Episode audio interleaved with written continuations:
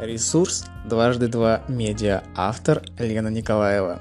Сотрудников DreamWorks наказывали работой над Шреком. Не так давно Шрека признали национальным достоянием США. Это неудивительно. Мультфильм можно пересматривать по сто раз и все еще получать удовольствие. Однако так было не всегда. В Голливуде все еще гуляет легенда о том, что некоторых аниматоров DreamWorks наказывали за неудачи в работе, тем, что отправляли их работать над Шреком. Разбираемся, миф это или реальность. Шрек вышел в 2001 году и моментально стал хитом. Однако производство мультика началось еще в далеком 1995 -м. Стивен Спилберг выкупил права на использование сюжета одноименной книги Уильяма Стейга, однако Спилберг так и не снял фильм.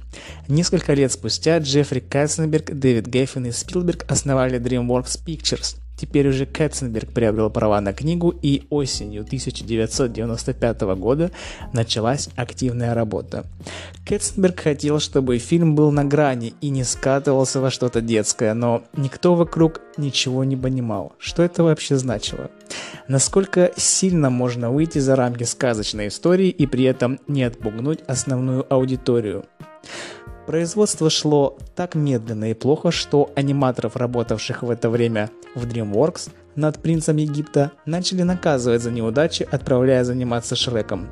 Писательница Николь Лапорт отмечала в своей книге, это называли гулагом. Если ты плохо работал над принцем Египта, то тебя отправляли в подвалы работать над Шреком. У этого процесса даже было название «to be shreked» – «быть шрекнутым». В какой-то момент производство просто поставили на паузу.